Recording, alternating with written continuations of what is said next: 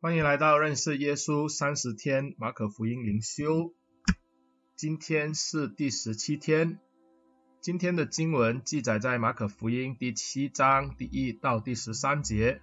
马可福音第七章第一到第十三节这样说道：有法利赛人和几个从耶路撒冷来的文士聚集到耶稣那里，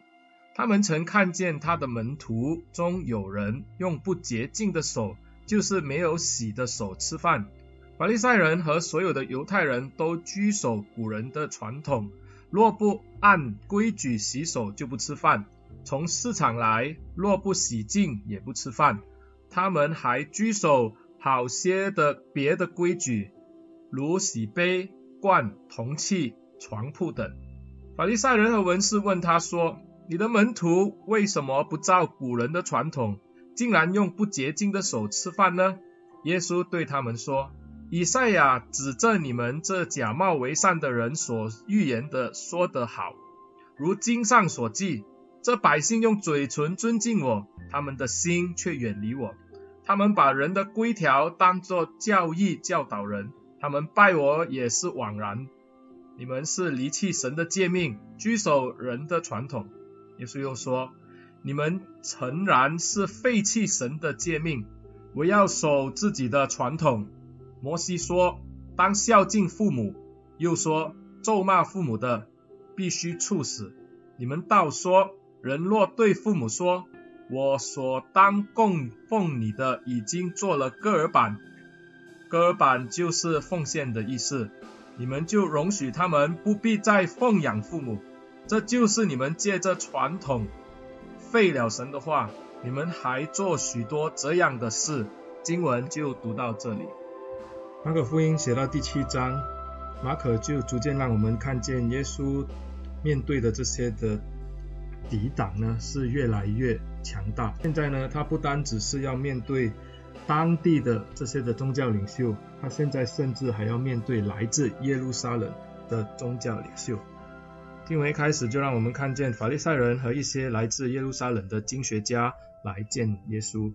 然后他们要跟耶稣讨论的事情是什么天大的事呢？其实不然，我们看见呢，他们只要跟耶稣讨论，因为他的门徒用熟手吃饭也。对这些法利赛人来说，这是一个非常大的事情，非得要找这些来自耶路撒冷的宗教师来跟耶稣讨论，甚至要理论。我们先来讨论一下，为什么法利赛人那么的看重吃饭，而且呢还要坚持的要洗手吃饭呢？其实我们也知道，吃饭洗手那个是一个卫生的考量，而且呢对大家都好。你会把你手上的这个的细菌呢洗干净，然后你可以吃饭的时候吃得安心，对自己的身体也有益，也不会糟害到别人，这个是好的。我们从小父母就这样教导我们。不过看起来法利赛人要跟耶稣讨论的这个的律法呢，关于吃饭要洗手，好像比较严重一点。法利赛人最大的心志呢，就是要把摩西的律法实践。法利赛人称自己是那个一群分别出来的人，也就是说，他们跟普通人、跟这些属世的人是很不一样的。他们是那种高高在上，而且呢是用圣洁来过生活的人。那，普通人吃饭你只是洗一次手，法利赛人呢，可能他的洗手呢就不像你那么的随便，他是有讲究，而且还有律法来规定的。其实吃饭前要洗手，不是摩西的律法规定。摩西的律法只是规定呢，祭司在祭祀之前呢，他必须要洁净他的身体。如果你要知道那个的内容，你可以去看这个出埃及记三十章十九到二十一节。因为祭司是代表全以色列人向上帝献祭，所以呢，他必须要来到这个圣洁的神面前，他必须净身，而且呢，也要表示他所献上的礼物也是洁净，甚至是没有瑕疵的。如果祭司在这方面没有做好的话，我们就看到呢，这个祭司就恐怕会让全百姓呢就玷污了这个祭坛还有祭物，因为他们手脚不干净，玷污了圣洁的这个的祭物，以致呢亵渎上帝的神圣。可是我们要清楚，这里讲的是在献祭上祭司所要做的事情，并不是吃饭前要洗手。原来法利赛人在这里提出的这一个的吃饭前洗手，不是按照摩西的律法，而是祖宗的传统。这些祖先的传统呢，都是由早期的一些文士。或者法利赛人，他或者拉比们，他们在很早的时候，为了让子子孙孙们知道怎样去遵行这个的法律呢，就将它写下来。而且呢，在这个主前大概三世纪末的时候，或者在这个第二世纪初期的时候，就完成了。他们就把那本的书呢，就叫做米士那。因此，在几百年发展下来。我们相信呢，这些的律法就慢慢的被补加了很多一些很小的规条，以致在后期呢，这些的律法就渐渐的越来越多，百姓就越来越多的这个的律法被限制他们。所以，单单是吃饭前洗手，只是一个简单的法律。过了一阵子，经过社会的变迁，经过有权威的人解释，甚至加上一些拉比的补加，在米斯那的里面呢，它规定呢。洗手的时候，必须要把手尖朝上，然后呢，让水从手指头往手腕流下来。之后呢，手要握成拳头，先洗右手，之后再洗左手，然后每一次都要洗七遍，然后再把双手呢，指尖朝下，让水从手腕下流，这样呢，就可以让手中的污秽流下去。只是单单一个洗手的一个的步骤，他们也可以弄到如此的繁重。所以现在我们可以知道呢，这些的门徒呢，可能在吃饭前他就没有按照这个的规矩来洗手，导致呢这些法利赛人看见了很不满意，而且呢他还把这些来自耶路撒冷的文士们，这些的经学家带来耶稣的面前来责备。这一些门徒的老师，也就是耶稣了。弟兄姐妹，我们也清楚的知道，吃饭前洗手若是洗不干净，顶多是你闹肚子痛而已，并不会让你远离上帝。可是这些法利赛人却把这一些小小的事情看得那么的大，是因为呢，也只有在这一些的事情，他可以表露给这些的百姓知道。他们是那种遵行律法的人，而且呢是相当的严谨。你们百姓呢应该要尊重他，甚至呢要崇拜他，甚至呢要模仿他。所以当耶稣看到这些人向他责问的时候，第六节耶稣就引用了这个以赛亚先知所说的一些的预言了。节到第八节，耶稣这样说：耶稣说。以赛亚指着你们这一班假冒为善的人所说的预言是对的。他说：“上帝这样说，人民用嘴唇尊敬我，他们的心却远离我。他们竟把人的规律当作我的命令，他们敬拜我都是徒然。”耶稣说：“你们谨守了古人的这些的传统，却放弃了上帝的命令。”耶稣在这里引用了以赛亚书二十九章十三节。这一节的经节也曾经被耶利米先知在他的十二耶利米书十二章二节里面引用。这两位先知他引用的这一句的经节的时候，他们是要做什么呢？